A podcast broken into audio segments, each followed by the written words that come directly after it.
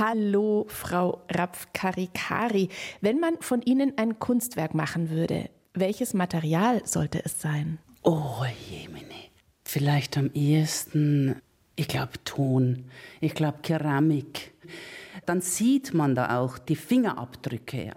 Und man sieht das Geformte und man sieht das Starke. Das würde mir gefallen, glaube ich. Und man müsste nicht mein Gesicht und meine Statur ausformulieren, sondern es sollte eher was Abstraktes sein. Warum? Äh, weil es mir sonst zu personenkultig ist. Und wenn es abstrahiert ist, dann kann sowohl ich, wenn ich mir das dann anschaue, oder auch jemand anders was Eigenes noch dazu bringen. Das wäre mir wichtiger. 1 zu 1, der Talk auf Bayern 2. Anja Scheifinger im Gespräch mit Wilma Rapf-Karikari. Die Kunst als Geländer fürs Leben. War das für Sie ein Geländer fürs Leben, die Kunst? Ja, das ist ganz gut erkannt, denn ich hatte tatsächlich in der Kunst, und zwar in der zeitgenössischen Kunst, schon so eine Art Geländer, guter Begriff, gesucht, weil ich bin äh, religiös erzogen natürlich, habe aber sehr bald mit der Religion nichts mehr anfangen können, vor allem mit dem gelebten Katholizismus. Und die Philosophie war mir natürlich nicht so einfach zugänglich, aber ich habe eine Möglichkeit gesucht, mich so im Leben zu orientieren. Und ich hatte gedacht, vielleicht gibt es das bei den Künstlerinnen und Künstlern. Und dann passt auch diese erste Antwort, die Sie gegeben haben, dass Sie sagen, von mir sollte es was aus Ton sein, es sollte aber nicht sofort zu erkennen sein, weil ich möchte noch meine eigenen Gedanken haben dürfen als Betrachter. Das heißt, das hat die Kunst dann auch ausgelöst, so ein, ja, über sich selbst und das Leben nachdenken? Ja, das ist das eine.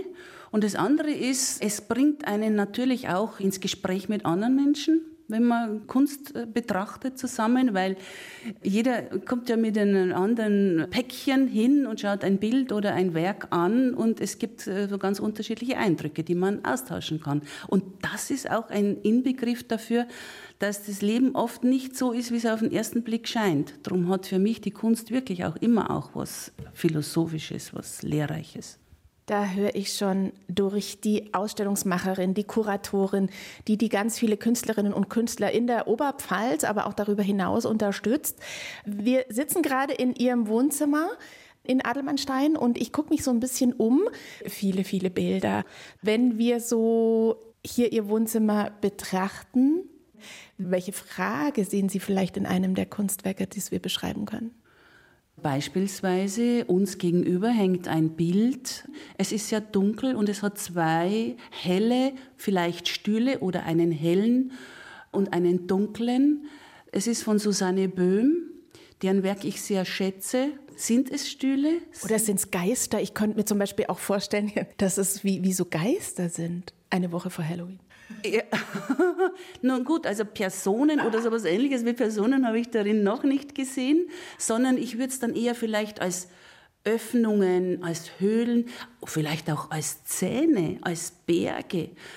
Also es gibt darin vieles zu sehen und es ist auch unterschiedlich, mit welcher Stimmung man hinschaut. Umgeben von Kunstwerken in ihrem Wohnzimmer. Das sind aber nicht nur Bilder, da sind auch Stelen, da ist auch das Stöfchen von einer Künstlerin getöpfert. Sogar auf der Toilette hängt ein Bild. Also eigentlich gibt es hier überall in jedem Winkel ein Kunstwerk zu betrachten. Wie ist denn das, wenn Sie sich wieder in eines verlieben? Stelle ich mir schwierig vor, weil so viel Platz haben Sie jetzt hier nimmer, oder?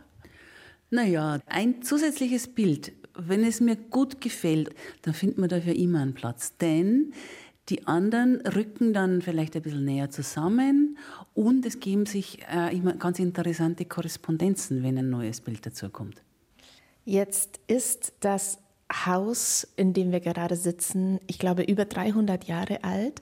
Es war ursprünglich eine ganz alte Gaststätte und Sie haben es, glaube ich, von der Familie Ton und Taxis gekauft und die Nachbarn waren ein bisschen verwundert, glaube ich, gell? oh ja, die Nachbarn waren sehr verwundert.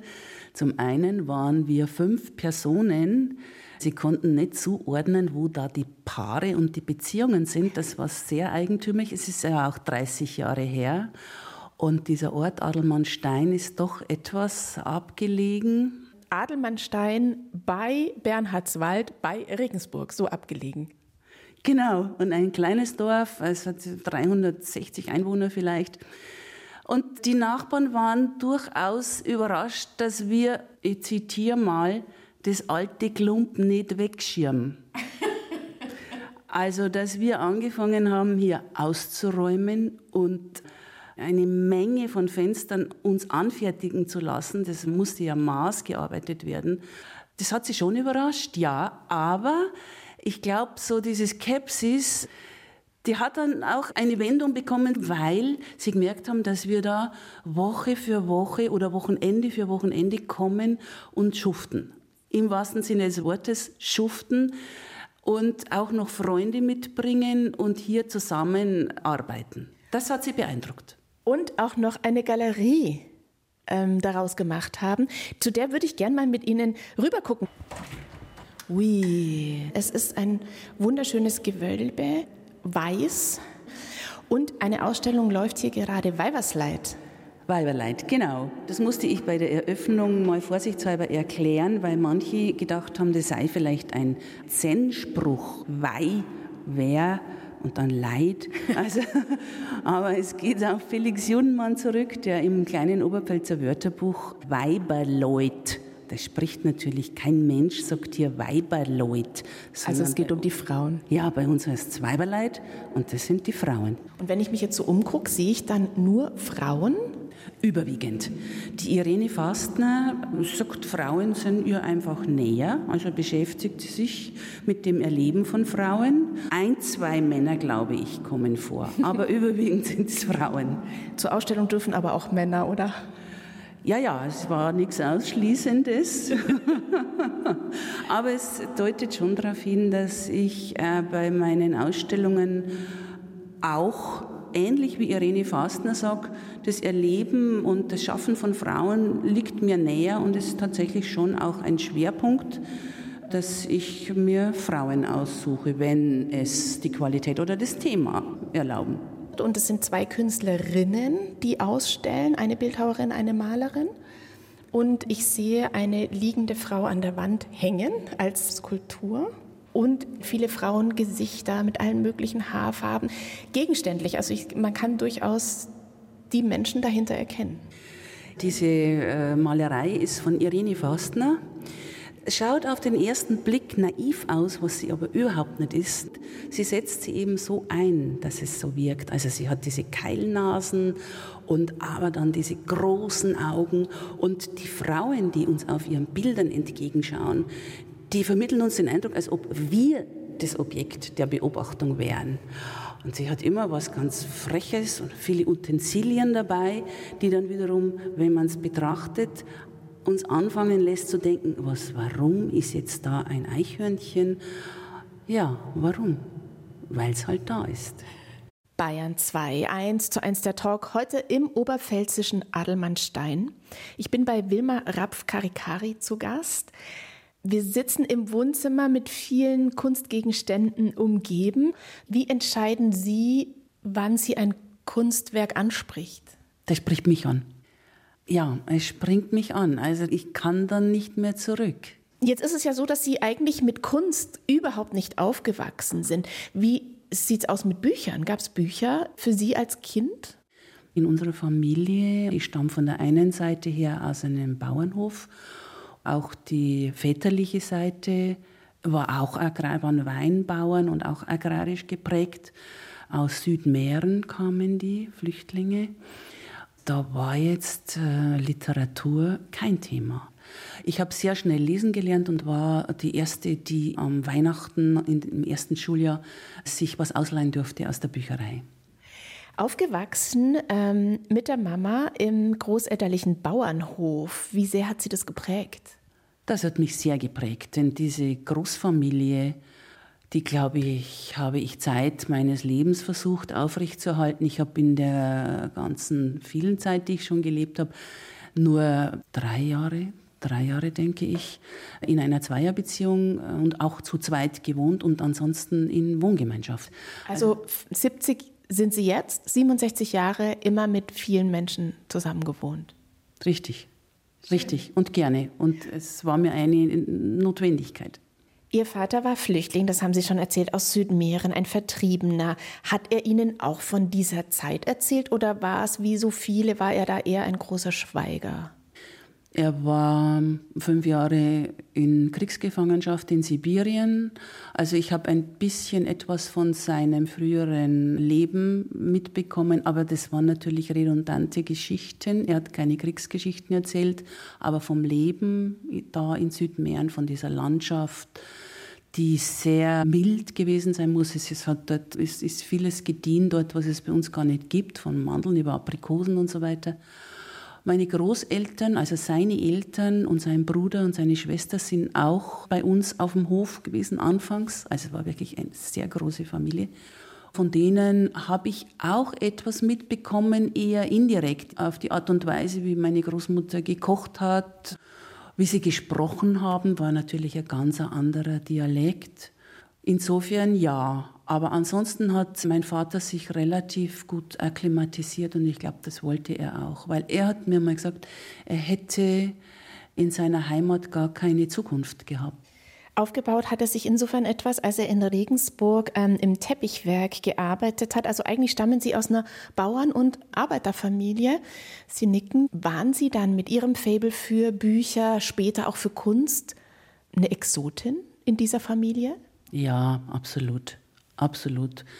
Ich bin auch die Erste, die Abitur gemacht hat oder die eine Uni von Ihnen gesehen hat. Die habe ich mir zwar nicht lange angeschaut, das war dann nicht meins, aber ich war schon eine Exotin auch mit äh, meinen Ansichten. Ich war die älteste von vier Schwestern und auch die ganze Sippe an Cousins sind jünger. Und ich war schon in einer gewissen Weise ein schwarzes Schaf, ja. Schwarzes Schaf klingt negativ. Ja, ich habe mich da schon oft unverstanden gefühlt, weil ich, ich bin ja natürlich auch in diese Zeit hineingewachsen, waren vorher die 68er. Ich habe davon einiges mitbekommen Fragmente, aber immerhin so viel, dass ich mir vorgestellt habe, dass man das Leben anders machen muss, als es die Elterngeneration gemacht hat.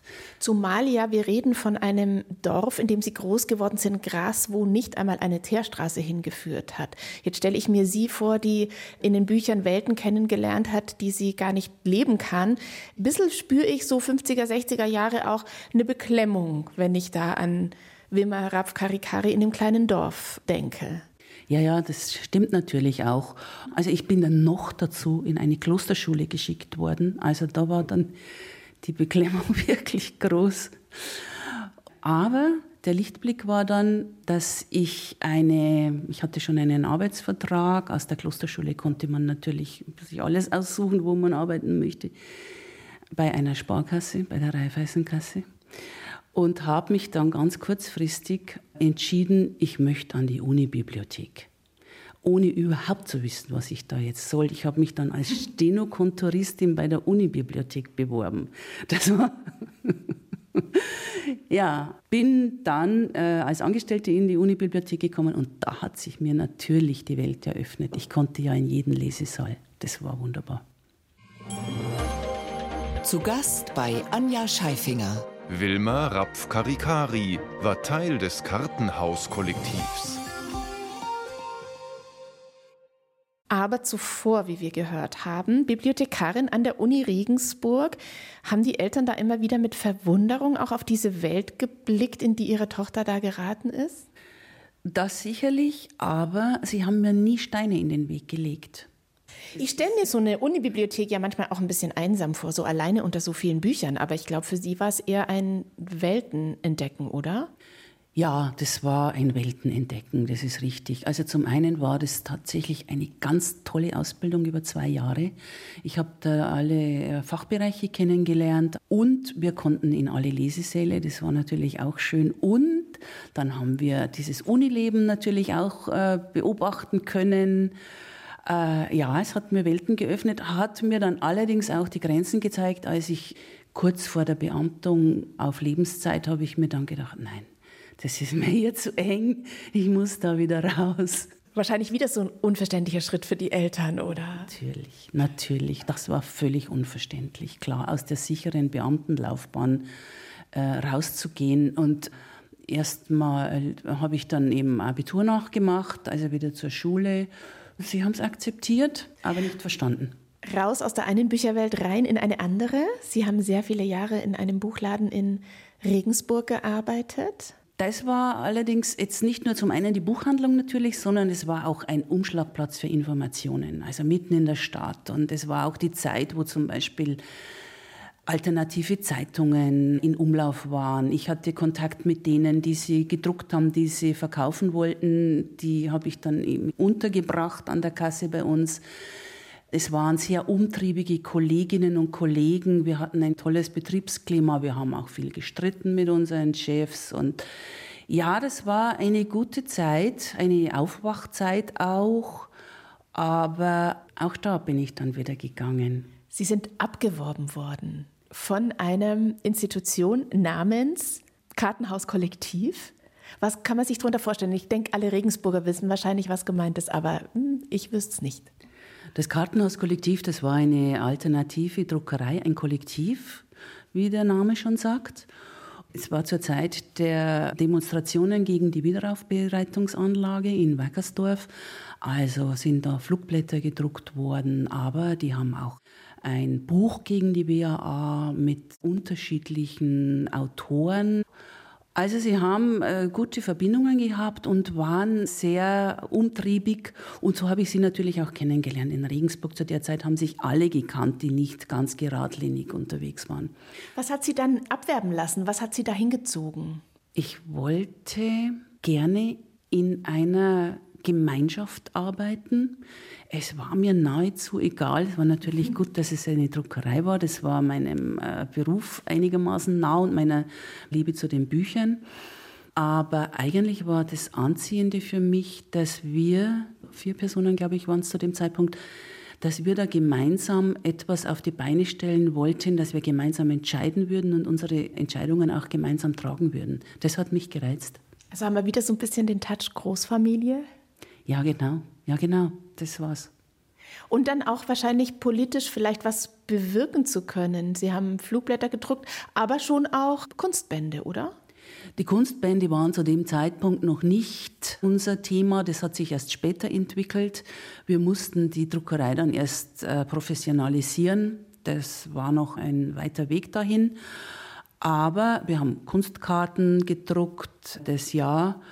Und natürlich die politischen Hintergründe, die waren natürlich auch wesentlich. Also es war immer mal möglich, dass einer nicht an seinem Arbeitsplatz war, weil er bei einer Demo war. Wie kam denn dann eigentlich die Kunst in Ihr Leben? Jürgen Huber war der Mitbegründer der Druckerei Kartenhaus Kollektiv.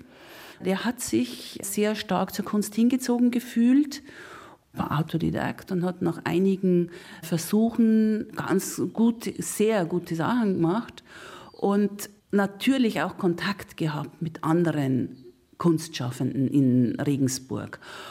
War in Regensburg ja sehr leicht, sich über den Weg zu laufen, kennenzulernen und zu erfahren, was jemand macht. Und Kunst war für mich dann eine, gerade so auch wie die Literatur, ein Weg, auf der Suche nach, wo geht's lang im Leben. Und das Kartenhaus-Kollektiv, das war ja, glaube ich, am Anfang einfach in einer ganz normalen Wohnung. Ist da die Druckermaschine in der Küche gestanden oder wie kann man sich das vorstellen? Äh, ja, tatsächlich nicht in der Küche, aber eben war wahrscheinlich das, das Schlafzimmer. Das hatte dann schon auch fatale Konsequenzen. Wir haben da kann man sich überhaupt nicht mehr vorstellen. Wir hatten da mit Öl geheizt und einmal gab es so eine Böe, dass der Deckel vom Ölofen hochgeflogen ist. Im Papierlager. Katastrophe. Ja, aber wir haben es wohl wieder hingekriegt und sind dann nach einiger Zeit, naja, wir, wir hatten Erfolg. Wir konnten dann uns was Größeres leisten, aber angefangen hat es wirklich in einer Wohnung in der Ostengasse. Und woher kommt eigentlich der Name Kartenhauskollektiv? Das ist eine Geschichte, die ich nur aus Erzählungen weiß, weil ich ja bei der Gründung noch nicht dabei war. Ich bin erst 83 erst dazu gekommen. Da gab es wohl in Weiden, wo einige der Gründer herstammten, eine Theatergruppe, die sich, glaube ich, so genannt hat. Und danach ist dann äh, das Kartenhauskollektiv benannt worden. Wie würden Sie sich beschreiben, Wilma Rapf-Karikari in den 70er, 80er Jahren, also so mit 20, 30? Oh, eher schüchtern, neugierig zwar, eigentlich eher noch das brave Mädchen. Ja. Interessant, dass Sie das sagen, weil für mich klingt es total nach Aufbruch. Also die Welt der Bücher, dann die Welt der Kunst, die Ihnen, wo Sie sagen, ich musste mal gucken, wo ich lang will. Ja, das ist schon richtig. Aber mein Selbstbild war, dass ich eben Geländer, von dem Sie anfangs gesprochen haben, noch nicht gefunden hatte und freihändig gehen, das traute ich mir auch nicht so richtig zu. Also ich habe schon nach Orientierung gesucht. Eine Stunde, zwei Menschen im Gespräch auf Bayern 2. Anja Scheifinger trifft Wilma Rapf-Karikari, wohnt als Rentnerin in einer WG. Und wir sitzen gerade im Wohnzimmer dieser WG. Jetzt kennt man ja von Studenten ganz viel, dass sie in WGs wohnen, von Älteren nicht unbedingt. Was ist der Vorteil? Also wir sind hier zu viert. Wir haben diese Wohngemeinschaft als ähm, Lebensgemeinschaft gegründet äh, vor, vor 40 Jahren oder so. So lange leben wir schon zusammen. Wir hatten das uns so gedacht, dass wir eben auch einmal alt werden und dass wir dann, wenn wir dieses große Haus haben, die Möglichkeit haben, dass wir uns jemanden vielleicht miteinander, jemanden dazu holen, jemand Jüngeres oder jemand, der uns unterstützen kann. Oder aber zuvor, wenn einer oder eine von uns hinfälliger wird, was jetzt seit ein paar Jahren auch der Fall ist, dass die anderen dann halt für diese eine Person einstehen. Das heißt, Sie pflegen auch Ihr viertes WG-Mitglied ein bisschen mit. Richtig. Das machen wir. Wir kümmern uns um sie und es hat eben auch den Vorteil, dass sie noch eigenständig hier wohnen kann. Sie haben mal gesagt, mm, wir wohnen hier in einem Paradies mit sehr viel Arbeit. Ja, das ist richtig. Also das ist ja hier alles sehr groß, weitläufig. Das heißt, ähm, man hat immer, wenn man etwas anfängt, sei es eine Renovierungsarbeit, sei es, weil auf dem Dach irgendwas fehlt, sei es im Garten, dann ist es wirklich immer sehr viel, sehr viel und unter Umständen auch sehr teuer. Unterstützt werden Sie von Ihrem Mann Ingo Kübler, der natürlich auch mit hier in der WG lebt. Sie haben einen Doppelnamen, da kommt Kübler nicht vor, sondern Rapf ist ein Teil und Karikari ein anderer. Wie kommt es zu Ihrem Namen? Also das Karikari habe ich noch von meinem ersten Mann, der stammte aus Ghana. Diese Heirat war, hat eine besondere Geschichte, denn Richard Karikari war Asylbewerber und ich habe ihn kennengelernt, indem er sich um andere Mitbewerberinnen gekümmert hat, die betreut hat und er sprach sehr gut Deutsch und hat mich dann beim zweiten, dritten Mal, als wir uns getroffen haben, weil ich ihn da auch unterstützen konnte zu einer bestimmten Angelegenheit, sprach er mich an, hat mich freiwillig gefragt, ob ich ihn nicht heiraten würde. Mhm. Und ich habe mir das dann kurz überlegt, ein paar Tage, und habe dann eingewilligt. Das hatte den Hintergrund, also dieses ähm, was Gutes tun wollen, ganz naiv, ganz naiv. Allerdings habe ich dann schon auch ein bisschen äh, meinen Kopf eingeschaltet. Äh, Richard hat sehr gut Deutsch gesprochen. Also das heißt, ich konnte mich mit ihm ganz eindeutig verständigen, dass klar war, es ist eine Heirat auf dem Papier. Also Sie sind eine Scheinehe eingegangen, damit er nicht abgeschoben werden muss. Genau so. Und das war natürlich sehr aufregend, weil es stand ja unter Strafe. Naja, und es hätte ja auch sein können, dass Ihnen in dem Moment auch die Liebe Ihres Lebens über den Weg läuft und der Weg wäre dann erstmal nicht offen gewesen, auch zu heiraten, oder? Ich hatte überhaupt nicht vor zu heiraten. Also das hat sich mir überhaupt nicht in den Weg gestellt, denn ich war damals in einer engen äh, Lebensverbindung. Aber das habe ich als meine Entscheidung betrachtet, dass ich das jetzt mache, weil ich es für richtig halte Und ich habe den Richard Karikari auch sehr geschätzt. Ich habe ihn ja ein bisschen kennengelernt in seiner sozialen Art und ich habe ihn geschätzt und habe mir gedacht, ja, das kann ich tun. Da ist mein Risiko nicht groß, konnte man überhaupt nicht wissen natürlich, aber wie gesagt, sehr naiv. Und dann haben wir eine wunderbare Hochzeit in Rosa, in dem damals ganz hippen äh, Lokal Paletti gefeiert. Das war gerade frisch eröffnet. Also das finde ich auch interessant, weil Scheinehe ist, kann ich mir vorstellen, ich weiß es nicht, ist ja oft einfach zum Standesamt gehen und das war's. Aber dass Sie dann noch ein richtiges Hochzeitsfest draus gemacht haben. Ja, mit äh, wunderbaren rosa Karten, die wir natürlich in der Druckerei im Kartenhauskollektiv selber gedruckt haben. Mit äh, rosa Nelken habe ich von meinem Kollegen äh, bekommen als Brautstrauß. Und Richard ist ein sehr schwarzer Kanadier und hatte einen weißen Anzug an. Also wir waren ein großartiges Paar. Liebe ist trotzdem nicht draus geworden. Er lebt inzwischen auch nicht mehr, aber den Namen haben Sie behalten. Ja, den Namen habe ich behalten, denn ich bin unter diesem Namen dann doch schon einigermaßen bekannt gewesen. Also es war so eine gute Wiedererkennung. Und ja, dann habe ich den behalten und bin nach wie vor damit zufrieden. Ich werde immer wieder darauf angesprochen, natürlich. Hat ja auch eine besondere Bedeutung. Er weist darauf hin, dass mein damaliger Mann aus der Kriegerdynastie der Ashanti stammt und sein Urgroßvater noch irgendeine äh, hohe Funktion hatte oder so. Also ja, ist eine Geschichte. Er war ein Flüchtling, Ihr Vater war ein Flüchtling. Ihr erster Gedanke zur jetzigen Flüchtlingsdebatte? Wir können da jetzt nicht tief einsteigen, aber ich kann mir vorstellen, dass Sie das aufgrund Ihres Lebens ja auch noch mal extra bewegt, anders bewegt vielleicht als andere? Ja, natürlich bewegt mich das, denn wir haben mit unserem Vater einmal, fast am Ende seines Lebens, hat er sich bereit erklärt, sein Dorf, das verlassene Dorf in Südmähren, äh, zu besuchen, alles zerstört, und äh, dieses Erlebnis hat mir natürlich nochmal sehr nahe gebracht, wie das ist. Ich habe mir von meiner Tante auch erzählen lassen, wie das mit der Vertreibung war, als sie mit ihrer Mutter, also meiner Großmutter, flüchten musste. Das ist mir sehr nah in, in, in verschiedenen Einzelheiten.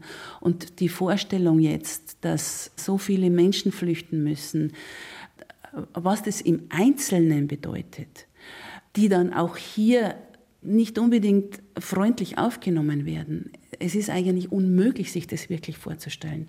Das ist eine, eine, eine grausame Entwicklung. Kann die Kunst da Antworten geben?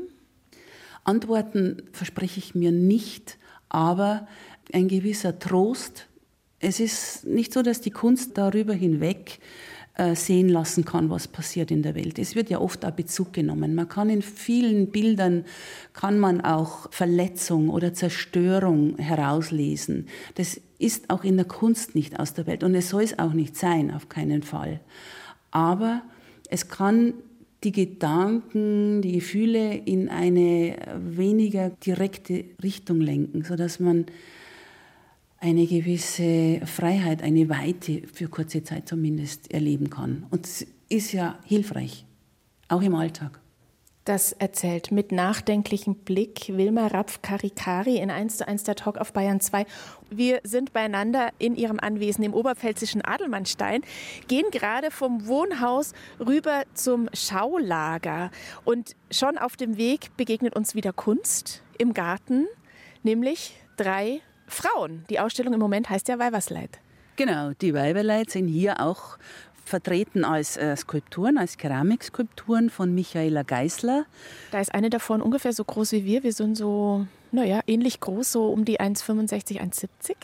Ja, genau. Das sind Figuren, Stelen, die sehr archaische Ausdrücke haben, aber trotzdem sehr nahbar sind. Das mag ich an ihr, dass sie zuhörende ruhige Begleiter sind. Also man mag sie auch gerne anfassen, über den Kopf streichen auf der einen Seite. Das heißt, das dürfte ich jetzt. Ich dürfte Kunst Unbedingt, ah. unbedingt. Das ist bei uns ganz wichtig, dass wir äh, die Kunst nahbar machen. Ich mache das jetzt auch gerade und es ist auch schön, weil man einfach das Material so spürt. Es ist ein bisschen rau, man bleibt ein bisschen hängen mit dem Finger an der einen oder anderen Stelle.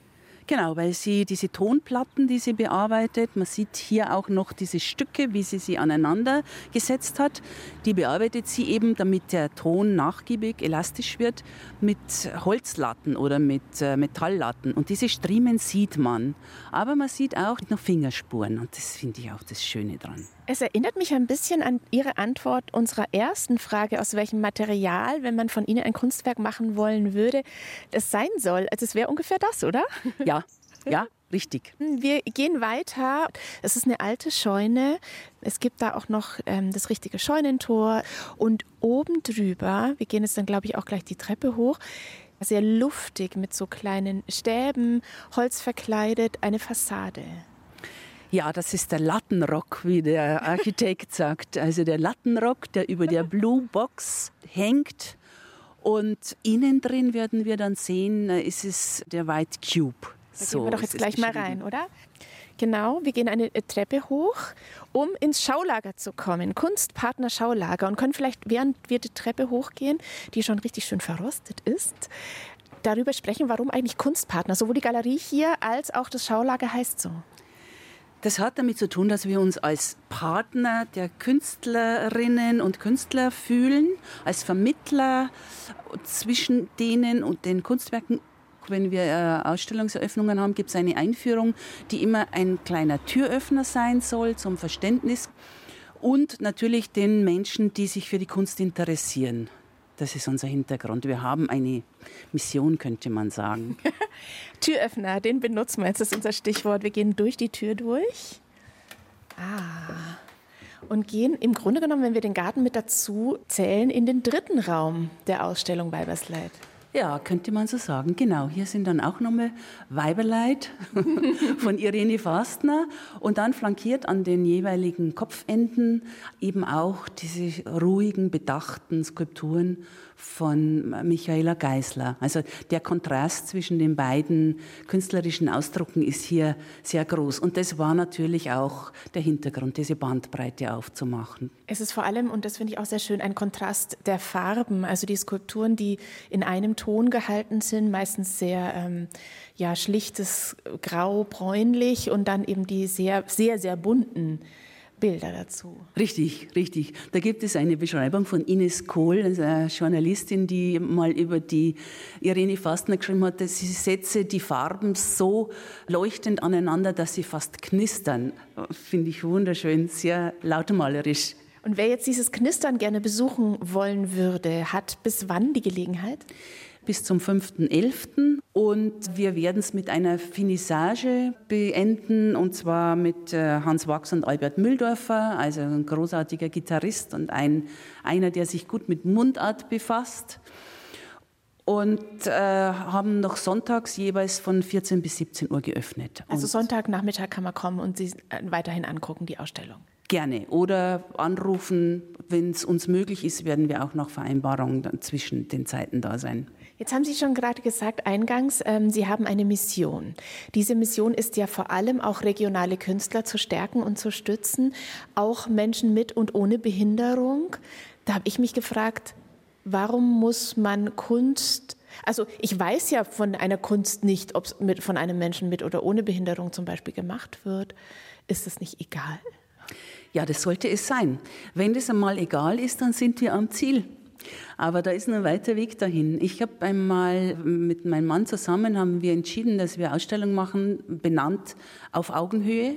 Und wir haben dann tatsächlich akademische Künstler, Autodidakten, Inklusionskünstler, die Künstlerinnen in einer Ausstellung ohne Kennzeichnung gehängt. Klar, kann man das von außen nicht sehen. Und das ist ja genauso spannend, von einem akademischen Künstler ein gutes Bild zu sehen oder von einem äh, Menschen, der eine Einschränkung hat, ein gutes Bild zu sehen. Man weiß ja auch gar nicht, wer und welche Einschränkung. Diese Differenzierung ist schwierig und überflüssig. Und eine Mission haben Sie auch, glaube ich, dass Sie Menschen, die wie Sie im Grunde genommen ohne Kunst aufgewachsen sind, gar nicht wussten, was das für eine Welt vielleicht werden könnte, dass Sie gerade dann erfreut sind, wenn so jemand kommt, der einfach mit Kunst noch gar nicht so viel anfangen konnte. Ja, was ich vorhin schon gesagt habe, dass wir eben bei den Einführungen oder auch bei unseren Schaulagerführungen gerne eben so kleine Hinweise geben oder Möglichkeit bieten, dass jemand äh, kommt und schaut. Man kann ja über das Schauen auch eine Annäherung finden, über das eigene Schauen, ohne dass man eine Erklärung sucht. Selbst wenn man jemanden nur sagt, Du musst dann dabei nichts erkennen. Du musst es nicht verstehen. Man kann es einfach anschauen und sich freuen oder ärgern. Manchmal kann ja ein Bild auch Ärger oder Unwillen auslösen. Ist doch auch eine erstaunliche Geschichte.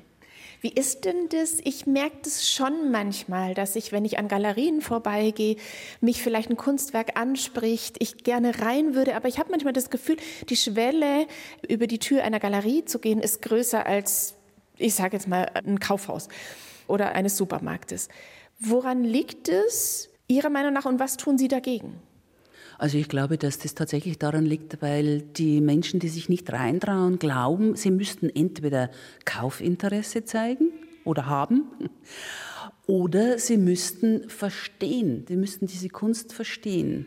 Und was wir dagegen tun, wir bieten an, zu schauen, absichtslos zu schauen zu schauen, um zu schauen, um sich vielleicht anregen zu lassen, um sich berühren zu lassen. Eigentlich ist es natürlich viel zu wenig. Es müsste viel mehr in, in den Schulen, es müsste Kunst einfach insgesamt einen viel höheren Stellenwert haben. Es wird völlig unterschätzt, was äh, Kunst für einen Augenöffner ist.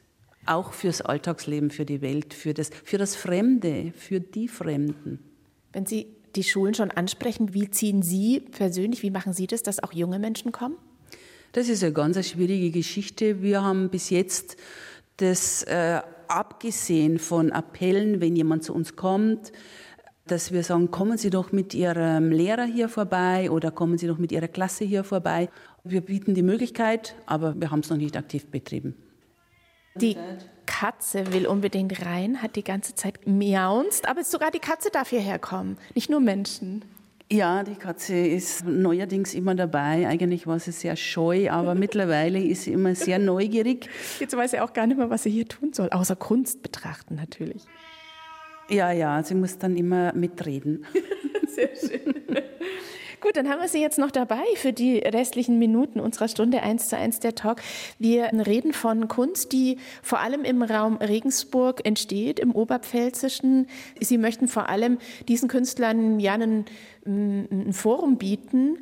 Wie entgehen Sie dem, dass oft Leute denken, ah, regionale Kunst, das ist ja provinziell? Ich denke, dass die regionale Kunst auch die Identität einer Region stärkt und die Kunstwerke, die wir zeigen, das sollen im Alltag, soll man mit denen leben wollen.